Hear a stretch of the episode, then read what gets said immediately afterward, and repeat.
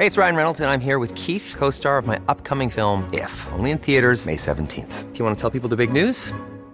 All right, I'll do. Sign up now and you'll get unlimited for $15 a month in six months of Paramount Plus Essential Plan on us. Mintmobile.com slash switch. Upfront payment of $45 equivalent to $15 per month. Unlimited over 40 gigabytes per month. Face lower speeds. Videos at 480p. Active Mint customers by 531.24 get six months of Paramount Plus Essential Plan. Auto renews after six months. Offer ends May 31st, 2024. Separate Paramount Plus registration required. Terms and conditions apply if rated PG.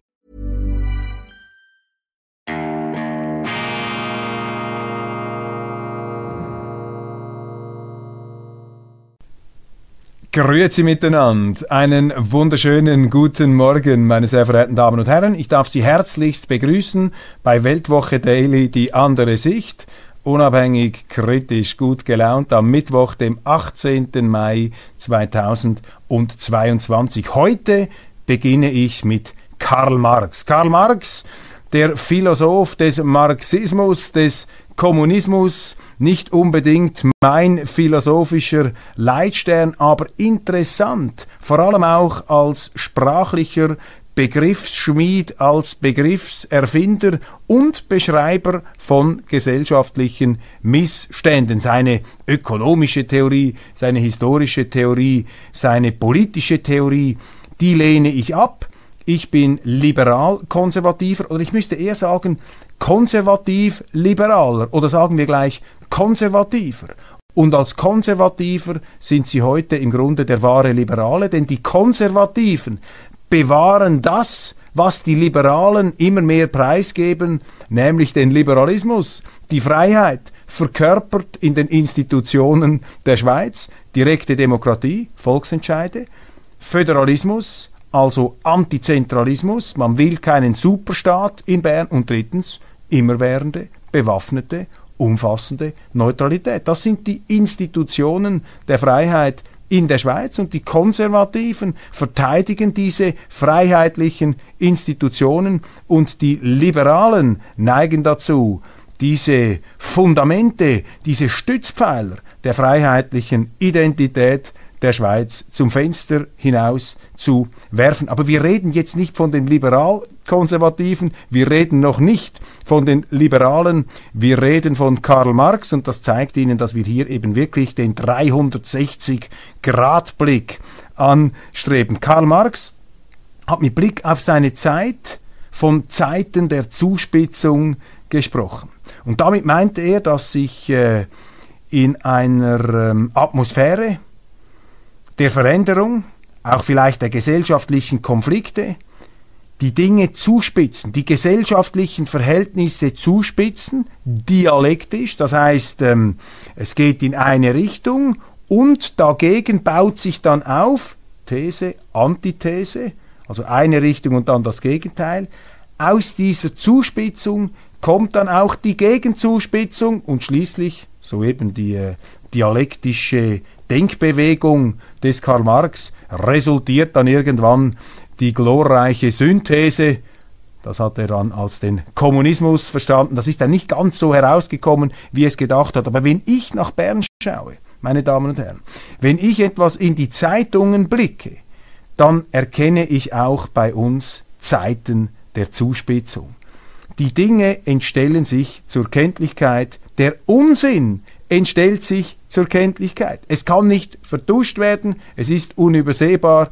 Immer mehr Leute haben das gleiche Gefühl wie ich, dass sich, wir sprechen von der Schweiz, die politischen Dinge in der Schweiz im Bundeshaus in die falsche Richtung entwickeln. Der Bundesrat hat die Neutralität preisgegeben. Wirtschaftssanktionen. Dann haben sie gemerkt, hä, die Sanktionen bringen es nicht. Wir müssen ja auch noch Munition liefern in die Ukraine. Ein Neutralitätsbruch, ein Gesetzesbruch. Wir dürfen das gar nicht tun. Dann ist plötzlich nochmals einer gekommen, ein Politiker, und hat gesagt, ja nein, wenn wir die Munition liefern, müssen wir auch Waffen liefern. Ein noch größerer Neutralitätsbruch.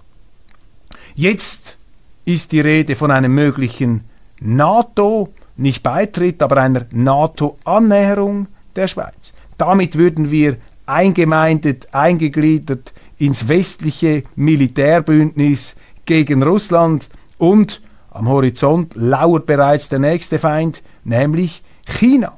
Kurzum, die Schweizer Politik hat derart den Kopf verloren, dass sie nicht einmal realisieren will, dass sie hier die Neutralität nicht mehr scheibchenweise, sondern tranchenweise, stückweise verholzt und verhackt. Man redet sich ein in Bern, nein, nein, wir sind immer noch neutral. Aber eben, das ist der Ausdruck der zugespitzten Verhältnisse.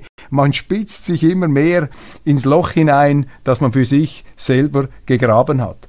Und, das ist die gute Nachricht, immer mehr Leute kommen dahinter, immer mehr Leute merken das und deshalb, das ist mein Optimismus, das ist meine Zuversicht, je größer der Unsinn in der Schweiz, desto kräftiger schlägt die Vernunft zurück. Irgendwann, je länger das dauert, desto größer sind die Schäden, desto größer sind die Kosten. Aber das ist das Geniale an der Schweiz, dass unser institutionell offenes System eben solche dialektischen Gegenreaktionen zulässt. Sie haben nicht einfach ein Politkartell, sie haben schon ein Politkartell in Bern.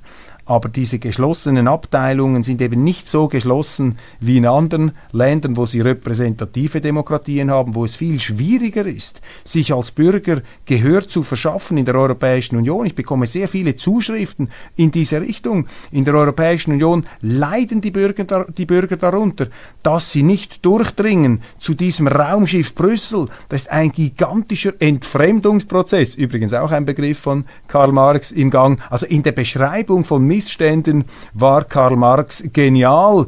In der Präsentation der Rezepte dann etwas weniger, wobei man diesen Theoretiker nun auch nicht verantwortlich machen kann für alle Verbrechen, die später im Namen seiner Theorie verübt worden sind. Wobei Karl Marx, das muss man schon noch kritisch anmerken, mit seinem historischen Materialismus, mit seinem Geschichtsbegriff, den äh, vor allem den Politikern die Illusion eingeträufelt hat, sie könnten die Geschichte wie einen äh, naturgesetzlichen Prozess begreifen. Und so haben eben nicht durch Zufall die Marxisten eine Überheblichkeit, ein Besserwissertum sich zu eigen gemacht, eben weil sie tatsächlich der Meinung waren, mit Karl Marx hätten sie das Welträtsel entschlüsselt. Und daraus erklärt sich dann auch die unglaubliche brutale ideologische Vehemenz und politische Vehemenz der Anwender des Marxismus. Aber darüber reden wir heute nicht. Das will ich in keiner Art und Weise verharmlosen oder, relativieren. Also der Marxismus des Marx hat Albträume, real existierende Albträume heraufbeschworen unglaubliche ähm, Gräueltaten und so weiter und so weiter. In dieses äh, finstere Kapitel müssen wir nicht einsteigen, aber die Zeiten der Zuspitzung, dieser Begriff, der ist interessant. Das sehen wir in der Schweiz ganz ausgeprägt im Bereich jener freiheitlichen Institutionen, die jetzt mit Füßen getreten werden. Das ist der erste Gedanke, den ich in dieser Sendung festhalten möchte. Ich werde ähm, anhand von Beispielen natürlich darauf noch zurückkommen. Doch zuerst zu den Zuschauern unserer Sendung. Ich bin immer wieder beeindruckt, was für intelligente Kommentare in den Leserforen zu ähm, erkennen, äh, ja, zu bestaunen sind. Und zwar sowohl auf YouTube wie auch auf Weltwoche Online. Und hier zum Beispiel ähm, ich, ist mir aufgefallen, Hans Haller. Ich zitiere, ich lebe in Indochina und ich wusste schon sehr früh, dass es da mit den Solomon Islands schwierig werden wird, da diese tatsächlich als ähm, Hinterhof der USA, Australien und anderen Anrainern, die mit China im Clinch sind, angesehen werden. Und ja, da herrscht ein Doppelstandard, gerade auch im Vergleich zur Ukraine. PS, ich bin sicher, dass nach der Ukraine alsbald auch im Pazifikbereich die Spannungen zunehmen werden. Ich habe dieses Kapitel der Solomon Islands schon ein paar Mal angesprochen, auch im deutschen Ableger etwas vertieft. Da ist Folgendes passiert. Der Präsident der Solomon Islands ähm, wollte mit China ein Sicherheitsabkommen schließen, ohne Militärbasen, ohne ähm, Waffenstationierungen. Und da haben die Australier ihr Veto eingelegt, haben gesagt, wenn ihr das macht, wenn ihr mit den Chinesen einen Sicherheitsvertrag schließt, dann haben wir einen schwerwiegenden Konflikt, faktisch eine Kriegsdrohung. Und die Amerikaner haben hier die Australier unterstützt. Also die Australier haben auf den Solomon Islands gesagt, nein, da dürfen jetzt die Chinesen nicht in unsere Einflusssphäre hinein. Und das ist natürlich spiegelverkehrt oder man könnte auch sagen parallel verschoben, der genau gleiche Fall wie den, den wir in der Ukraine sehen. Dort sagt Putin seit 2007, nein, eine de facto NATO-Ukraine wollen wir nicht. Ich will keine Kurzstreckenrakete an meiner Haustüre, dass in zwei Minuten irgendeine Atombombe von der ukrainisch-russischen Grenze nach Moskau fliegen kann. Das ist für, für uns eine absolut rote Linie. Und diese rote Linie hat man ignoriert. Aber wenn Putin das macht, dann ist das ein Verbrechen gegen die Menschheit. Wenn es die Amerikaner machen, wenn es die Australier machen, dann ist es die Verteidigung der Freiheit. Und natürlich, es bleibt eine katastrophale Untat, dass Putin sich entschieden hat, hier diesen Krieg vom Zaun zu brechen. Aber ungeachtet dessen müssen wir einfach die geopolitischen Verhältnisse, die Umstände sehen. Vielen Dank ähm, lieber Hans, dass Sie hier mit diesen Einblicken von den Solomon Islands unsere Sendung bereichern. Und dann, auch das hat mich gefreut, ein Mischa hat geschrieben, Sie sind der Grund, warum ich als Altlinker von nun an die SVP wählen werde. Selbst meine noch linkeren Eltern haben umgeschwenkt. Danke für Ihre Arbeit. Lieber Mischa, das ist nicht das Ziel der Sendung, dass ich Sie zu einer Partei bekehren möchte oder Ihr früheres Abstimmungsverhalten oder Parteiloyalitäten aufsprengen möchte. Aus meiner Sicht als SVP-Mitglied ist es natürlich schön, wenn das diese Nebenwirkung hat, aber es freut mich, dass Sie das hier so schreiben. Das äh, zeigt, äh, dass wir beide nicht allein sind mit gewissen Einschätzungen. Dann hat mir ein Philipp kritisch geschrieben. Es gibt ja nicht nur Jubel, äh, Lob, äh, wie sagt man, Lobeshymnen und Jubelsalven auf unserem Kanal. Interessant, Sie kritisieren Nationalrat Molina, weil er in Brüssel eine Krawatte getragen hat und interpretieren das so, dass er offenbar den europäischen Behörden mehr Respekt entgegenbringe als dem Parlament in Bern. Keine Krawatte heißt also für Sie kein Respekt oder zumindest weniger Respekt. Darf ich Sie dann mal fragen, warum Sie sich für die Aufzeichnung Ihres Monologs keine Krawatte umgebunden haben? Gemäß Ihrer Logik würde das doch bedeuten, kein Respekt vor Ihrer Zuschauerschaft, gell, Herr Köppel? Vielleicht hat Fabian Molina einfach nur begriffen, was Gottfried Keller schon wusste. Kleider machen Leute. Gut gekleidete und gut aussehende Menschen haben erwiesenermaßen mehr Erfolg. Vielleicht hat Molina also gar nicht mehr Respekt vor den Behörden in Brüssel ausgedrückt, sondern einfach nur clever dem Umstand Rechnung getragen, dass die Krawatte seine Aussichten auf Erfolg in Brüssel verbessert. Erfolg für Fabian Molina in Brüssel würde Misserfolg für die Schweiz bedeuten, nämlich mehr EU und weniger Schweiz. Aber das ist nur meine Bemerkung. Touché!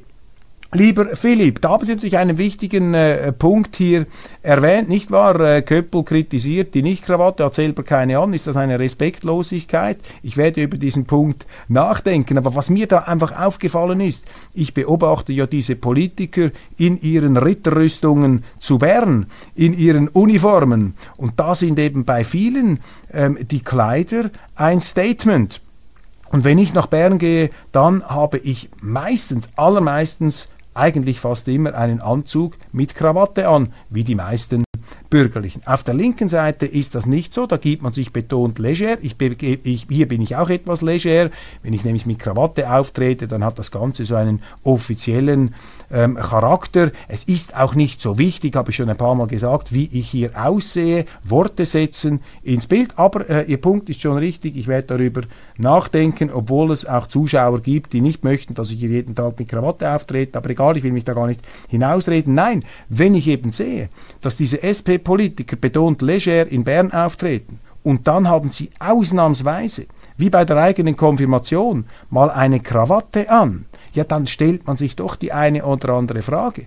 Und indem man sich hier in die Schale wirft, ist das doch fraglos in der Politik ganz klar ein Ausdruck von gesteigerter, respektvoller Präsenz. Wenn Sie das gleich locker nehmen würden, wie im Bundeshaus, würden Sie diese Krawatten nicht anziehen.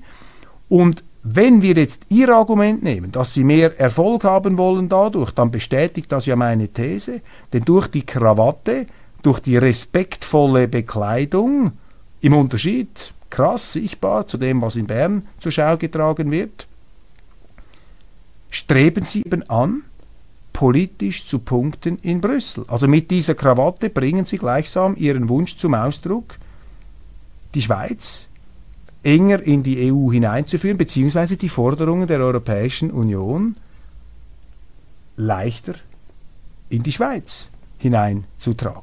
Hochinteressant. Aber vielen Dank für Ihre kritischen Rückmeldungen. Willkür und Demokraturtendenzen in Bern. Das ist etwas, was wir in den Medien nicht so lesen können, was aber für mich eine Art Zeiterscheinung ist, eine sehr unheilvolle Zeiterscheinung, meine Damen und Herren. Der Bundesrat hat in den letzten rund zwei Monaten sehr, sehr folgenschwere Entscheidungen getroffen. In den beiden Jahren davor, Corona, hat er ebenfalls sehr massive Entscheidungen getroffen. Entscheidungen, die grundlegende Verfassungsrechte in der Schweiz ausgehebelt, außer Kraft gesetzt haben, narkotisiert, betäubt, komatös aus unserer Lebenswirklichkeit entfernt haben. Corona-Zeit. Kaum war das fertig, ist dieser fürchterliche Krieg losgegangen und der Bundesrat hat nochmals einen draufgesattelt. Er hat die Neutralität aufgeweicht. Eine unserer ehesten Traditionen und bewährtesten sicherheitspolitischen Überlebensstrategien wurde ausgehebelt. Er hat eingeführt, eigenmächtig, einen Schutzstatus S für alle Ukrainer. Potenziell Millionen könnten in die Schweiz kommen. Eine faktische Personenfreizügigkeit für die Ukrainer, ohne dass sichergestellt würde, dass, wie es der Schutzstatus S verlangt, diese Ukrainer nach dem Krieg, der hoffentlich bald zu Ende geht, wieder zurückgeschafft werden. Also er hat faktisch die Personenfreizügigkeit auf die Ukraine ausgedehnt. Wir sehen jetzt schon die Folgen. Plus 10% Krankenkassenprämien. Wir sehen, dass in den Gemeinden geklagt wird über steigende Kosten.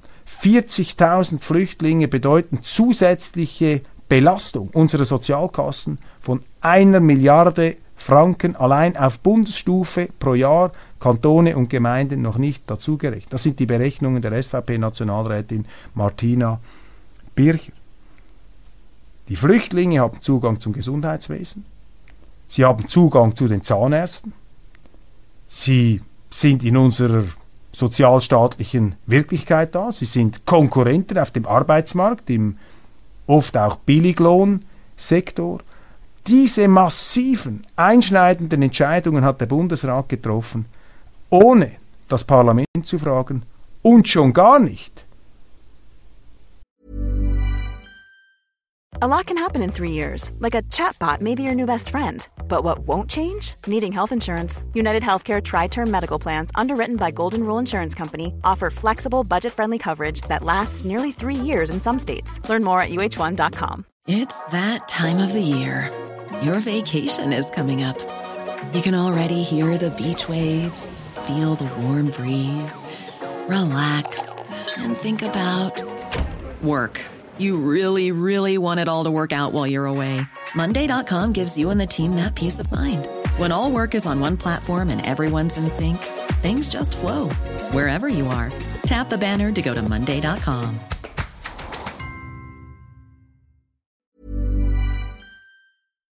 Indem er das Volk befragt hätte. Also das war ganz außerhalb des Bildes. Und das gibt einem schon zu denken, meine Damen und Herren, wie hier eine Demokratur sich ausbreitet, eine Art präsidiales Bundesratsregime, wo von oben unglaubliche, bis vor kurzem noch für unvorstellbar gehaltene Entscheidungen getroffen werden. Und anstatt dass das Parlament den Bundesrat in die Parade fährt, anstatt dass die FDP, die Liberalen, wir haben davon gesprochen, die Freiheit verteidigt, die Freiheit des schweizerischen Stimmbürgers, zum Beispiel bei dieser Neutralitätszertrümmerung ein Wörtchen mitzureden. Befeuern Sie das noch? Sind Sie die Cheerleader? Sind Sie der Fanclub des Bundesrates, der den Bundesrat noch kritisiert, dass er zu wenig macht? Jetzt wollen Sie noch Munition liefern, Sie wollen Waffen liefern.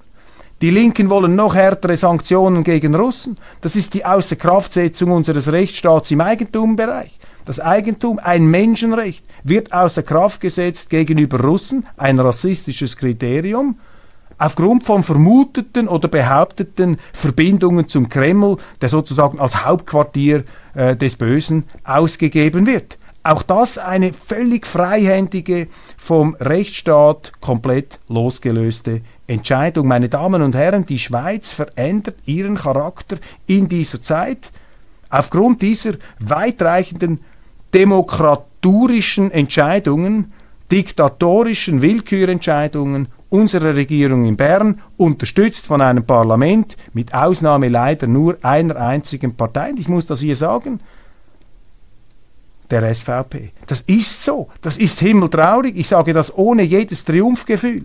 Ist doch fürchterlich, dass nur noch eine Partei hier dagegen hält. Bleiben wir noch einen Moment beim Schutzstatus S.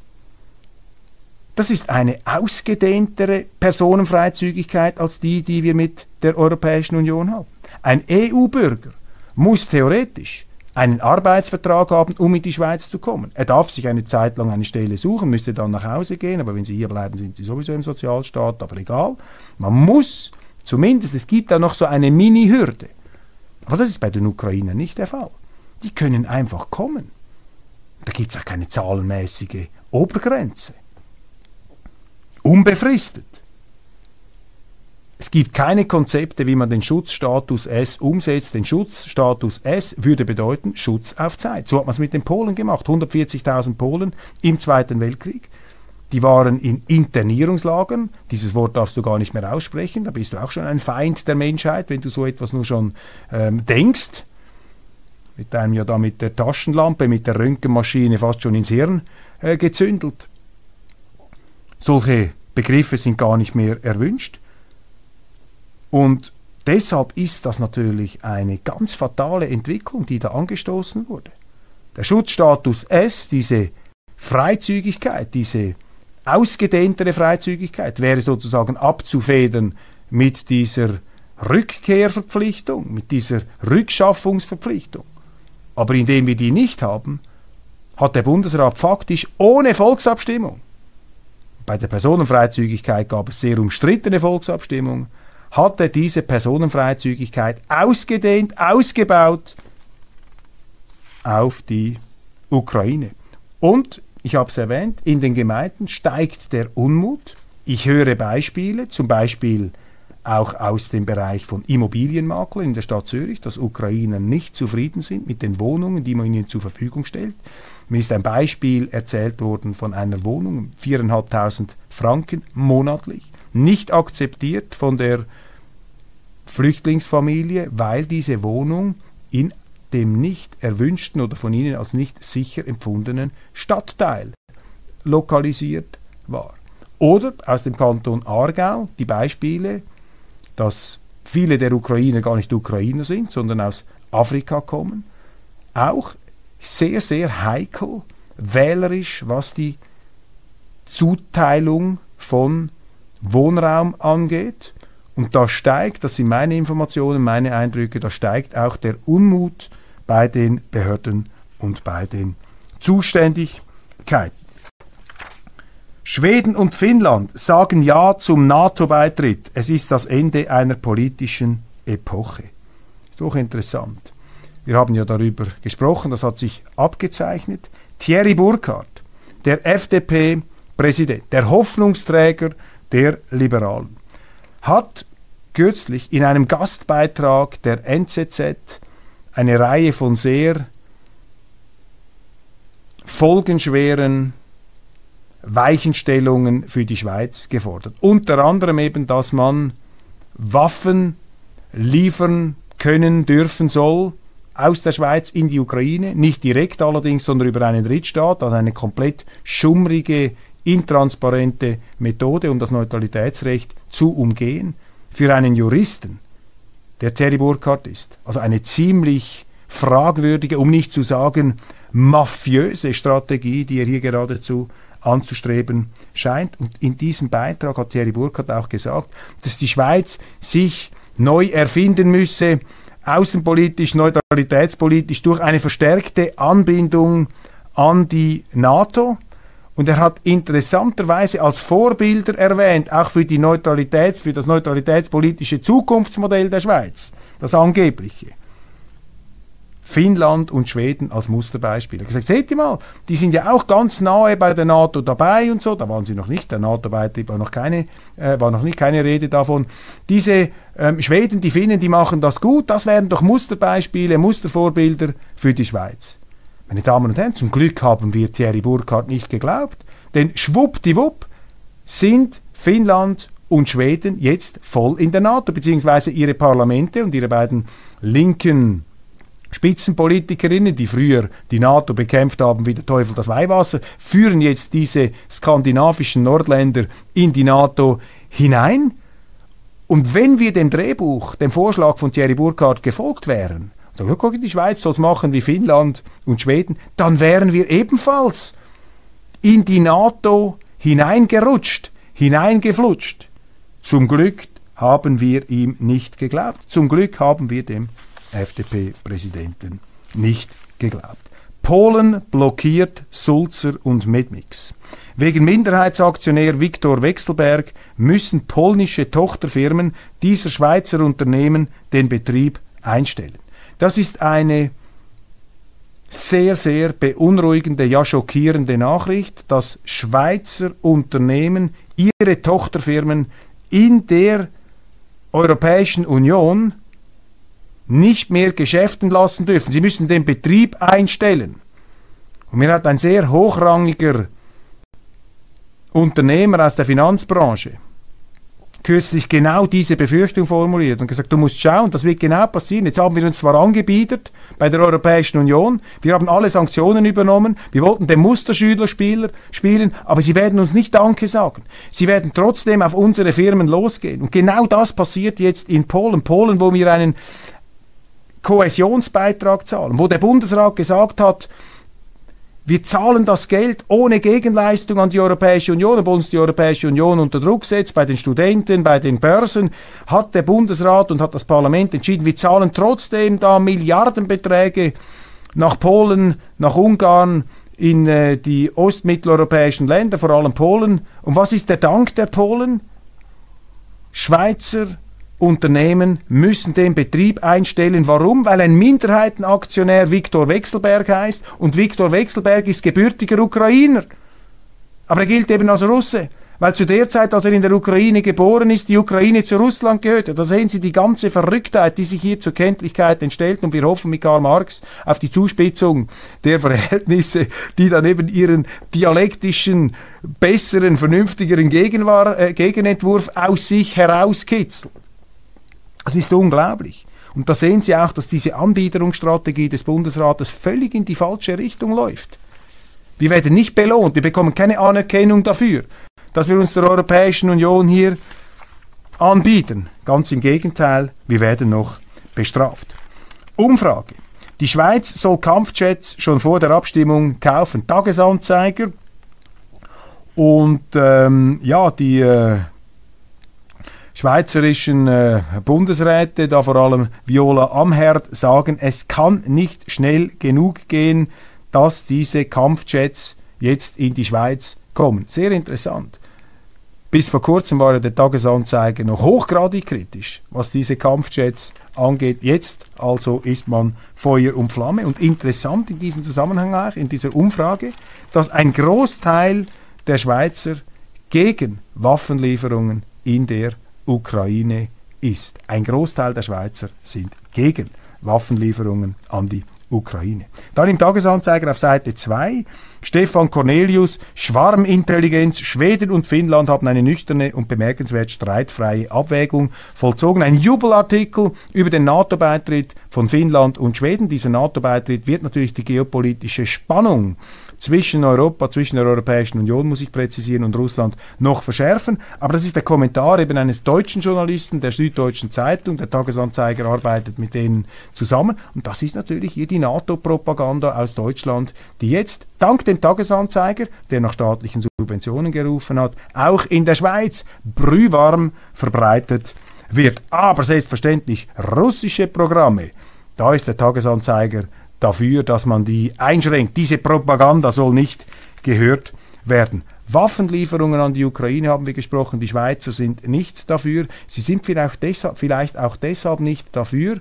Erstens, weil die Schweiz eben neutralitätsmäßig, dass die Schweiz neutral bleiben muss. Und zweitens, weil man vielleicht realisiert, dass russische Soldaten keine Teufel sind, sondern Soldaten, die auf Befehl handeln müssen, vielleicht auch contre gegen ihre Absichten.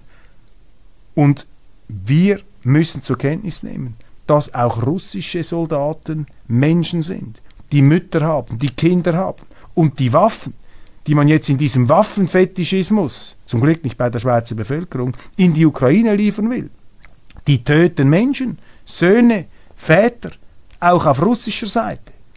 Wir müssen, glaube ich, mal aufhören, hier nur noch in dämonisierenden Schwarz-Weiß-Schablonen die Welt zu betrachten. Das sind auch Menschen. Und ich bin sehr glücklich, war erfreut geradezu, als ich äh, auch im Tagesanzeiger einen Artikel gelesen habe im Tagesanzeiger, der hier diese Sicht aus den russischen Familien etwas herüberbringt, was uns daran erinnert, dass eben diese russischen Soldaten, die auf Befehl handeln müssen, dass, diese, dass das eben auch nur Menschen sind. Trotzdem schreien unsere Politiker nach Waffen. In Solothurn geht ein Feuerteufel um.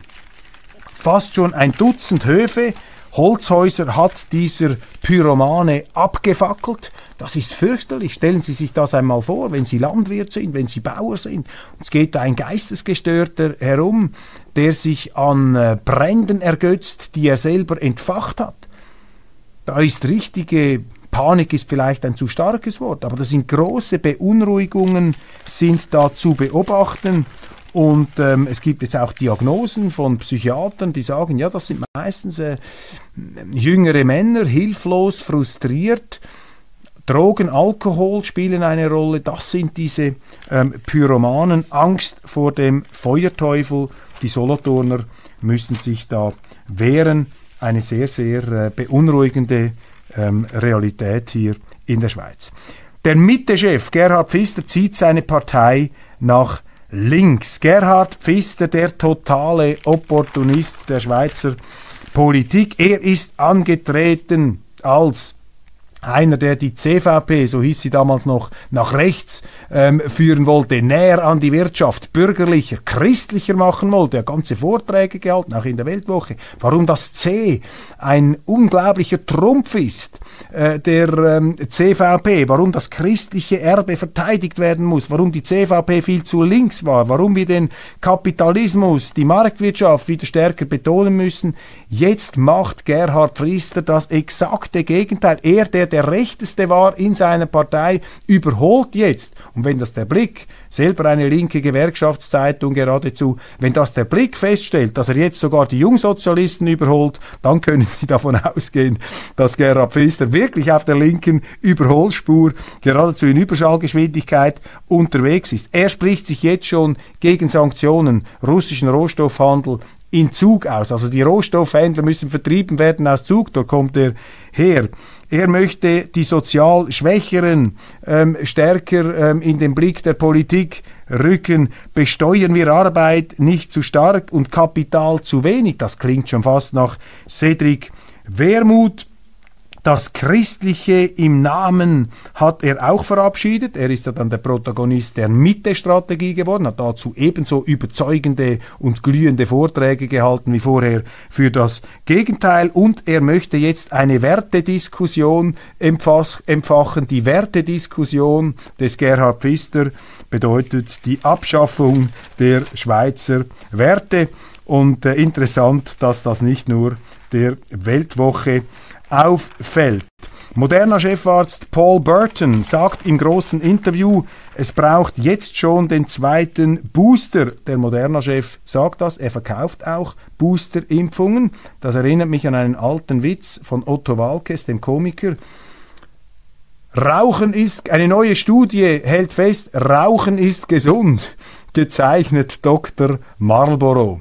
Moderna Impfungen müssen jetzt weltweit gekauft werden, gezeichnet Dr. Moderna. Das sind natürlich börsenrelevante Selbstbewerbungen, die hier auf der Titelseite des größten Schweizer Boulevardblatts lanciert werden. Der Bund soll das Tanken billiger machen. Ein ganz großes Thema hier. 64 Prozent der Befragten in der Schweiz wünschen sich, dass der Staat mittels Steuerentlastungen auf Treibstoffe den Gang zur Zapfsäule wieder erträglich macht. Das wäre ein Riesenthema für die SVP, für die Bürgerlichen, die den Albdruck auf den Autofahrern entlasten, entschärfen müssten. Also dieser Vorstoß, tanken billiger, dass der Staat hier eingreifen muss, das wäre ein Thema, dessen man sich äh, annehmen sollte bei der SVP, aber natürlich auch bei anderen Parteien, die hier ähm, sich äh, entsprechend für die Bürger einsetzen wollen. Ich schließe mit einer sehr schönen versöhnlichen Schlussnachricht bei Minute 33. Die Queen ist fidel. Großbritannien atmet auf. Elisabeth II. 96 amüsiert sich an der Royal Windsor Horse Show mit einem Gehstock, aber in äh, altersgemäßer Rüstigkeit und lächelnd präsent. Das freut uns. Die Queen trotzt dem Alter, sie trotzt den Gebrechen ihrer Lebenszeit und bleibt so etwas wie ein, ähm, ein Referenzpunkt der Bewunderung auf unserem zusehends verrückten Planeten. Was auch interessant ist in dem Zusammenhang ist, dass ihr Sohn Prince Charles sie ja vertreten musste bei der Queen's Speech im britischen Parlament. Und das hat er nach Auffassung der britischen Presse sehr, sehr gut gemacht. Prinz Charles, der immer auch auf Vorrat etwas abgeschrieben und verhöhnt wurde, sozusagen der Alfred E. Neumann der äh, britischen Monarchie. Er hat hier eine wirklich äh, beeindruckende Rolle gespielt, Diskretion. Er hat nicht Platz genommen auf dem Stuhl seiner Mutter, sondern dort, wo der ähm, Queen Consort, also früher Prinz Philipp jeweils bei dieser äh, Gelegenheit und bei anderen Gelegenheiten gesessen hat. Auch seine Lebensgefährtin äh, Camilla hat auf Diademe und ein allzu ähm, exaltiertes Auftreten verzichtet und damit hat sich Prinz Charles, möglicherweise äh, irgendwann dann einmal King Charles, großen Respekt bei den Engländern erworben und das ist eine tröstliche Nachricht zum Schluss. Meine Damen und Herren, ich danke Ihnen sehr, sehr herzlich für die Aufmerksamkeit und freue mich, wenn Sie morgen wieder dabei sind.